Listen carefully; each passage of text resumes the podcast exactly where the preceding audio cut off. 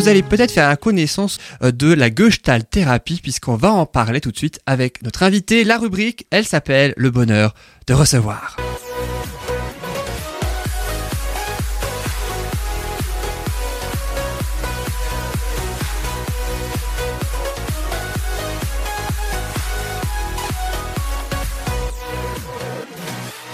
Et notre invité, c'est Muriel Aubry-Muller, thérapeute en Gestalt thérapie. Muriel Aubry-Muller, bonjour.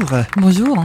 Merci beaucoup d'être avec nous pour parler ainsi de cette Gestalt thérapie que l'on connaît peut-être beaucoup. En tout cas, vous allez nous en expliquer euh, cette thérapie ainsi dans quelques instants. Euh, mais euh, juste le temps pour moi quand même, et eh bien de d'introduire ce passage de l'invité avec les deux traditionnelles questions que je vais ainsi poser aux trois chroniqueurs. Vous connaissez très certainement le principe. Il y a deux questions, trois possibilités de réponse. À vous de trouver la seule et unique bonne réponse. Ces deux questions, évidemment, portent sur notre invité et sur la Gestalt thérapie. C'est en tout cas, eh bien, là, l'objectif de cette première question, puisque la Gestalt thérapie, c'est né, elle est née en 1951 d'un psychanalyste allemand. D'où la question. Il est allemand. Non, c'est pas ça. J'essaie d'anticiper. Mais il y a allemand quand même dedans. Quelle est la traduction française du mot allemand dit Gestalt parmi ces propositions qui donne donc son nom à la Gestalt thérapie. Est-ce que dit Gestalt, ça veut dire la thérapie? Est-ce que ça se traduit par la forme, au sens mettre en forme ou prendre forme? Ou est-ce que ça se traduit par la rencontre, au sens la rencontre envers soi-même et intérieure, si on peut dire? Alors, Stéphane, Loris et Virginie, que signifie le terme dit Gestalt si l'on traduit en français? La thérapie, la forme ou la rencontre? Ce que je sais, c'est que c'est de l'allemand. Bravo, là, c'est toi qui suis, c'est bien, bravo. Non, je dirais le, la, la B, ça me plaît la bien. Forme Ouais, la forme. La forme pour Loris. Moi, je dirais la dernière, la rencontre. Virginie dit la rencontre. Mais je précise que c'est pas gentil quand même de nous faire ça maintenant. De l'allemand à la radio, c'est vraiment Ah, des fois, on a de l'anglais, hein, des fois, donc Ouais. maintenant, et oui, place à l'allemand aussi, y a pas de raison. Stéphane, Bah, je dirais la 3. la rencontre, tu dirais? Oui, la rencontre. Alors, Muriel Aubry-Muller dit Gestalt. Qu'est-ce que ça signifie si on traduit le terme en français? Alors en fait, die Gestalt, ça veut dire mettre en forme. Donc en fait, Yes. le thérapeute, euh, mettre en forme, c'est faire émerger aussi. Donc, on sait maintenant que Loris parle l'allemand couramment. Très bien. Félicitations. Tu peux nous dire quelques mots en allemand, Loris ya, ya, ya. C'est tout, c'est fini. C'est tout, c'est tout pour moi. Alors, qu'est-ce que la Gestalt thérapie, Muriel Aubry-Muller, maintenant qu'on sait euh, un petit peu ce que, euh, ce que signifie ce mot alors? Alors en fait, la Gestalt thérapie, je vais essayer de vous faire une explication assez claire et précise de ce que c'est comme thérapie. Alors c'est une thérapie qui est née d'abord d'un homme qui s'appelle Fritz, Fritz, Fritz Perls, qui était juif d'origine allemande et qui en fait pour des raisons de guerre a dû euh, migrer aux États-Unis. Et en fait, euh, dans son parcours, il s'est entouré de sept autres personnes euh, qui étaient psychologues, médecins, psychanalystes. Et en fait, ils ont progressivement, ils se sont implantés donc aux États-Unis et à partir des années 50, ils ont, ils se sont installés sur la côte est des États-Unis, puis en Californie, et ils ont été célèbres parce que c'était une méthode qui a été euh, euh, développée dans les années 68 où il y avait un courant euh, de, pour qui prenait les valeurs humanistes, la créativité, la liberté, rendant à chacun sa part de responsabilité, valorisant l'être par rapport à l'avoir et le savoir par rapport au pouvoir. Donc, ce qui est intéressant, c'est que c'est le brassage de ces sept hommes qui a créé euh, un courant de, thérapie qui à la fois avait une approche phénoménologique, une approche existentielle, une approche psychanalytique et une approche d'inspiration reichienne et euh, avec une affiliation au niveau du zen. Ce qui est important, c'est que c'est le brassage entre les États-Unis, l'Allemagne et la France qui a proposé une méthode donc tout à fait originale qui travaille à la fois avec euh, la tête, le corps et le cœur avec l'environnement.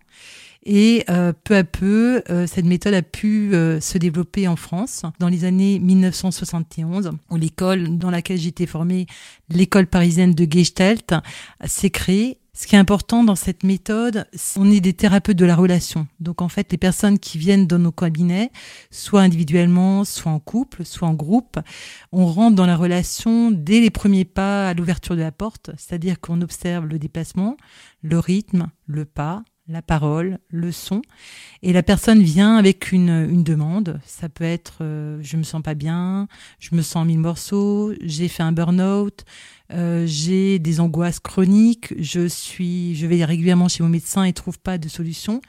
Et le thérapeute va d'abord dans sa construction à la personne, va se mettre en relation. C'est-à-dire que c'est tout un travail d'apprivoiser la personne euh, qui va peu à peu, on va, on va comme devant une feuille blanche, on va euh, découvrir comment la personne fonctionne. Donc on sait rien. Et le thérapeute va travailler pas sur le pourquoi tu viens, mais sur comment tu viens. On va justement en parler hein, de Oui. ce pourquoi Oui, je- et de ce comment. J'aimerais juste avant poser la deuxième question donc au- à mes Il chroniqueurs. faut que je le sans juste- faute. Bah oui. Ah oui, C'est vrai. N'emp- N'empêche, Laurie s'en fait souvent des sans fautes. Méfiez-vous, Stéphane et Hmm. Virginie, il en fait assez souvent quand même. J'ai l'impression là. Le Manuel avait la même pression la semaine Hmm. dernière d'ailleurs. J'ai demandé qu'on me souffle la réponse. La deuxième question est aussi en lien évidemment avec la Gestalt thérapie, euh, mais vous allez un petit peu comprendre ce lien après la fameuse question euh, je m'explique. Voici la question, vous êtes donc thérapeute en Gestalt thérapie, sauf que Muriel Aubry-Muller à la base, c'était pas votre premier métier. D'où la question quel était, à votre avis, son premier métier? Je suis sûr que Loris, tu as la bonne réponse, réfléchis bien. Est-ce qu'elle était institutrice? Est-ce qu'elle était designer textile? Est-ce qu'elle était économiste Le premier métier de Muriel Aubry-Muller, institutrice, designer textile, économiste. Loris, tu as la pression C'est moi qui dois répondre en premier? Ah bah oui Je vais dire in- institutrice. Institutrice, Stéphane, Virginie, Stéphane? Moi, je dirais la 2. Designer textile? Bah oui, pour les formes. Joli Et toi, Virginie? Moi, j'avoue que j'avais institutrice, mais par rapport à la relation, après, on pourrait être surpris euh, du changement de direction, donc euh, j'ai hâte de découvrir. C'est-à-dire, alors, votre Euh, moi, je reste sur institutrice, mais euh, institutrice. je suis curieuse. Ouais, elle copie les meilleurs. Bah, si tu t'es loupé, gare à toi. Je crois que je me suis loupé. Alors, et quel, quel est le gage alors si Loris se trompe retomber de haut. serait intéressant. Euh, je vais réfléchir, je le dirai la prochaine fois. Oui. Réfléchis On bien. aura tous oublié à ce moment-là. Alors, Muriel Aubry, quel était votre premier métier Fin du suspense. Oui, alors en fait, je suis designer textile de base. hein. Désolé, Loris. Effectivement, et ça sert beaucoup dans cette méthode de thérapie que parce que nous mettons incessamment en forme et nous sommes incessamment curieux et créatifs avec les personnes avec qui nous travaillons. Et pour l'histoire, c'est ce qui fait vraiment la particularité des thérapeutes en Gestalt, c'est que globalement, on devient thérapeute plutôt vers l'âge de 30 ans euh, parce que c'est une école privée euh, qui demande donc un financement personnel et que c'est souvent le fruit d'un travail, d'une réflexion professionnelle. Euh, on dit client parce que c'est un rapport argent et on n'est pas des médecins, donc on peut pas dire patient. On a une capacité de pouvoir accueillir au sein de notre cabinet différents profils parce qu'on a un vécu qui fait qu'on a dû incessamment jongler d'un système à un autre et en même temps on a dû le financer nos écoles, nos, nos formations. Et pour quelle raison le, le fait d'être thérapeute en Gestalt thérapie, euh, on met 10 ans d'études, ou en tout cas c'est très très long. Pour quelle raison par rapport aux- aux autres thérapies Oui. classiques, entre guillemets, où les études sont beaucoup plus courtes? Donc il y a déjà une obligation d'avoir fait une thérapie au moins de 5 ans. Donc à titre pire privé pour se connaître soi-même et pour ne pas être dans le transfert ou dans dans la confluence avec les clients avec lesquels on travaille. C'est-à-dire plus on se connaît, plus on, se dit est-ce que je vais l'utiliser en thérapie ou pas? Ça va être une, une, une puissance que je vais mettre au service du travail thérapeutique ou ça ne concerne pas la personne avec qui je travaille donc je le mets de côté. Et ensuite euh, on a trois cycles de formation donc chacun en deux ans. Donc premier c'est on est dans un groupe de travail de 10 personnes avec euh, une rencontre mensuelle sur Paris et on apprend à découvrir le fonctionnement des hommes, des femmes, des histoires de vie. En deuxième cycle, on apprend la méthode de la gestalt thérapie. C'est la méthode de comment rentrer en relation. Euh, je suis anxieux, comment je comprends pourquoi je suis anxieux, comment ça se passe? Et ensuite, en, en thérapie, on va co-construire avec le thérapeute, on va trouver un entendement ensemble et après on va quitter le thérapeute et on va en faire quelque chose pour devenir responsable dans la société. Donc, en deuxième cycle, on apprend cette méthode. En troisième cycle, on est déjà en clientèle et on, va présenter un article qui va à la fois montrer comment on a compris la méthode et comment, en tant que personne propre, on va développer une méthode particulière au vu de nos métiers avant. Et puis qu'est-ce que la Gestalt thérapie alors a euh, de plus, si je puis dire, par rapport euh, justement aux autres, euh, aux autres thérapies classiques, hein, si je puis dire? Oui, alors en fait, donc on est des thérapeutes de la relation. Donc, euh, donc euh, on va on va travailler sur comment on rentre en relation, comment se construit la relation, qu'est-ce qu'on fait de cette relation, et on va mettre en place des outils particuliers en fonction de l'âge des personnes, euh, de, de, des, troubles des personnes. Par exemple, quand je travaille avec des enfants, euh, évidemment, les enfants n'ont pas la faculté ou la capacité de dire je suis en colère parce que euh, mon copain Louis m'a enquiquiné et que ça me fait mal et je, je sens qu'il y a une agressivité de sa part. Un enfant, par exemple, moi qui étais designer textile, ça m'aide beaucoup. Je vais utiliser plutôt les, des outils comme les crayons, les papiers, les dessins. Donc en fait, dans ma façon de travailler, je vais observer le gestuel de l'enfant, la façon de se poser, est-ce qu'il est accroupi, droit, est-ce que en même temps qu'il dessine, il est capable de dire des mots ou de bouger son corps. Et ce qui est important, c'est ça va me donner plein de compréhension de son fonctionnement. L'intérêt aussi, c'est que je vais pouvoir, d'une façon psychopédagogique, ça c'est mon le, ma compétence que j'étais éducatrice, pouvoir mettre en mots aux parents ce qui s'est passé dans une compréhension, une observation au regard d'une tranche d'âge euh, qui est qu'un enfant de 0 à 3 ans, euh, c'est des séquences courtes sur un temps donné et que ce sera plutôt une expression par le corps que par les mots. Donc les parents qui, comme on disait avant, les parents deviennent parents au fur et à mesure de, ben de des années qui passent et les parents n'ont pas forcément la connaissance qu'un enfant de 0 à 3 ans, il n'a pas la notion de l'heure, il n'a pas la notion des aliments. Donc le thérapeute a cette fonction aussi de, de, de pouvoir mettre des mots tout en n'enlevant pas la responsabilité des parents dans le travail. Donc chaque, chaque séance est unique parce que chaque personne est singulière et le thérapeute ne sait rien de la personne. Ça, c'est le principe fondamental. Il ne sait rien. Il va apporter un cadre sécurisant. Il va donner un tempo, mais en même temps, il va tout apprendre à la personne. Et seule la personne sait comment elle fonctionne et pourquoi elle le fait. Il y a toujours une raison. Tout, tout, euh, tout comportement est, est construit de toutes pièces et a une raison d'être. Donc le thérapeute va devoir comprendre comment ça s'est organisé. Et ensuite, plus la personne va comprendre comment ça s'est organisé, plus elle va se détacher et va, à un moment donné, décider peut-être quelque chose de différent parce qu'il y aura peut-être moins de danger. Voilà, donc. Euh, c'est là où intervient le comment, euh, c'est ça, plus que euh, le pourquoi. donc, c'est plus le comment qui est utilisé en Gestalt thérapie. Hein, oui, toujours. Tout à l'heure. Hein. Par exemple, je peux donner un exemple. Un, ado, par exemple, un ado qui dit j'ai mal au ventre, etc. On va pas être de pourquoi tu as mal au ventre, c'est comment? C'est une boule, c'est froid, c'est compact, c'est dur. Euh, c'est une boule qui, qui, est, qui me fait mal au bas du ventre. Euh, et ça va être plutôt, c'est comment, quand, comment tu as mal, c'est comment, dans quel contexte? Ben, j'ai, chaque fois qu'il y a une pression, il y a un examen, ça me fait ça. Donc, c'est la pression, mais, le, mais la pression, c'est une injonction ou c'est un état anxiogène. L'intérêt, c'est que cet état anxiogène, c'est en relation avec un examen, mais un examen qui est souvent, c'est c'est l'examen conditionne le jeune dans quelque chose où l'examen est important au regard des parents ou au regard d'un résultat. Donc c'est tout le contexte qui fait qu'il aura mal au ventre. C'est pas l'examen qui lui fait mal au ventre. Est-ce qu'il y a une, émotion, on parlait des émotions tout à l'heure avec Virginie, une émotion ou quelque chose qui revient le plus souvent euh, dans les, dans les séances et qui devient assez euh, récurrent selon les clients? Alors au niveau de, de ce que, pourquoi les gens viennent, euh, avec quoi ils viennent, ben, je trouve qu'en ce moment il y a beaucoup un manque de, une perte de racines. C'est-à-dire que les gens sont en mille morceaux, il y a un manque de confiance, je suis pas bien avec les autres, je me sens seule, etc. Donc il y a beaucoup, il y a, beaucoup de perte de liens.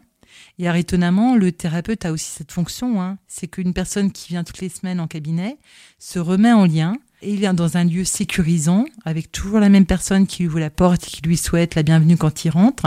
Et donc, mine de rien, ça construit le lien. Donc, euh, donc euh, c'est ça qui se passe actuellement. Il y a beaucoup, beaucoup de, de manque de lien. Mm. Et comment vous, personnellement, vous avez connu euh, cette Gestalt thérapie? Alors, comment vous l'avez découverte plutôt? Alors, dans le design tactique, j'ai toujours voulu euh, exprimer ce que j'étais par le dessin.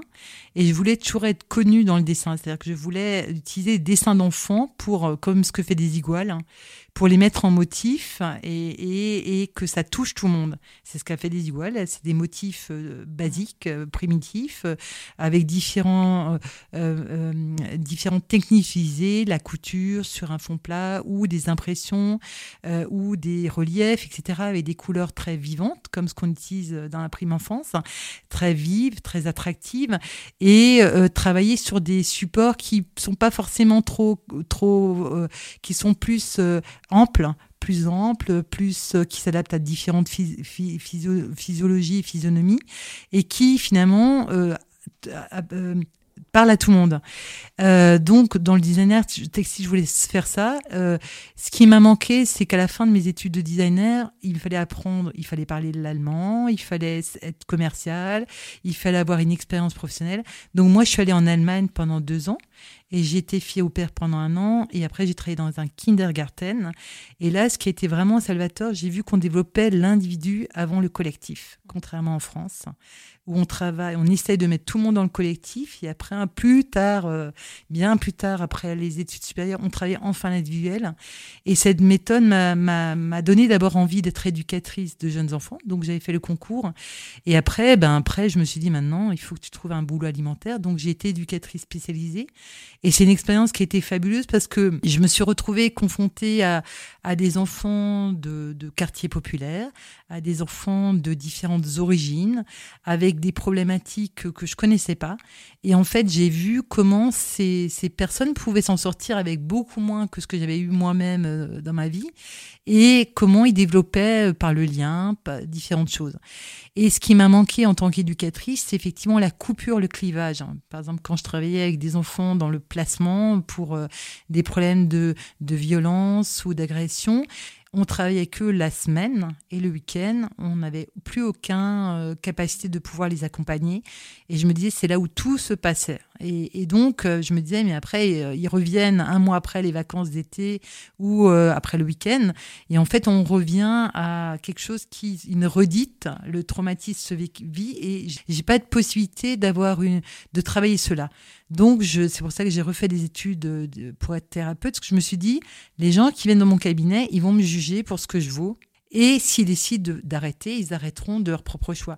Mais on sera dans l'authenticité de la relation et ils vont venir chez moi parce que j'aurai la valeur de ce qu'ils veulent trouver. Votre cabinet est situé au 71 rue du Ladoff. Alors il a changé, il a changé parce qu'en en fait avant j'avais mon cabinet dans, la, dans notre maison et depuis euh, le mois d'avril j'ai mon cabinet en face de la piscine aqualia à Colmar. Donc rue du Pigeon. Oui. Hein, effectivement. Si jamais les personnes sont intéressées pour faire une Gestalt thérapie, eh bien on peut vous contacter par mail sur aubrimuriel.gestalt@gmail.com. Et puis si vous souhaitez aussi avoir plus d'informations sur la Gestalt thérapie en général, il y a un site internet aussi euh, qui euh, est dédié www.gestalt-thérapie.org. Merci beaucoup Muriel Aubry Muller d'avoir été avec nous. Merci.